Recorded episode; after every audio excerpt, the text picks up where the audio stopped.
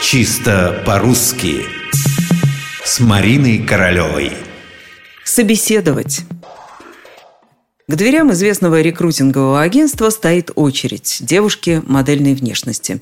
Мужчины, идущие мимо них, не в силах сдержать восхищение. Очередь похожа на цветник. «Куда это вы стоите, девушки?» – не удержался один. «На собеседование», – ответила высокая блондинка. «И на что же вас таких красавиц собеседуют?» Уж не знаю, что ответит ему девушка, а мне хватило самого вопроса, на что вас собеседуют. Потому как мужчина обошелся с глаголом «собеседовать», можно сделать вывод, что он, скорее всего, менеджер.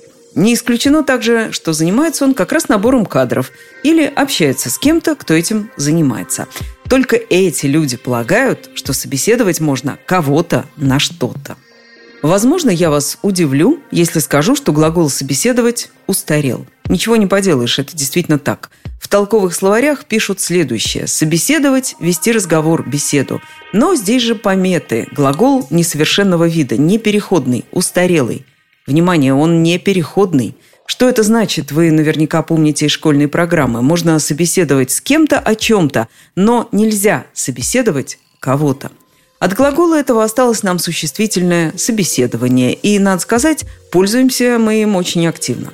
Можно предположить, что в какой-то момент специалистам по набору кадров действительно стало чего-то не хватать, а именно существительного. Ведь если существует собеседование, действие по глаголу, то должен существовать и сам глагол. Вот так мог быть вызван к жизни устарелый глагол «собеседовать». Вызван и превращен в переходный – Кадровики, нисколько не смущаясь, предлагают пособеседовать кого-то на что-то, то есть на ту или иную должность.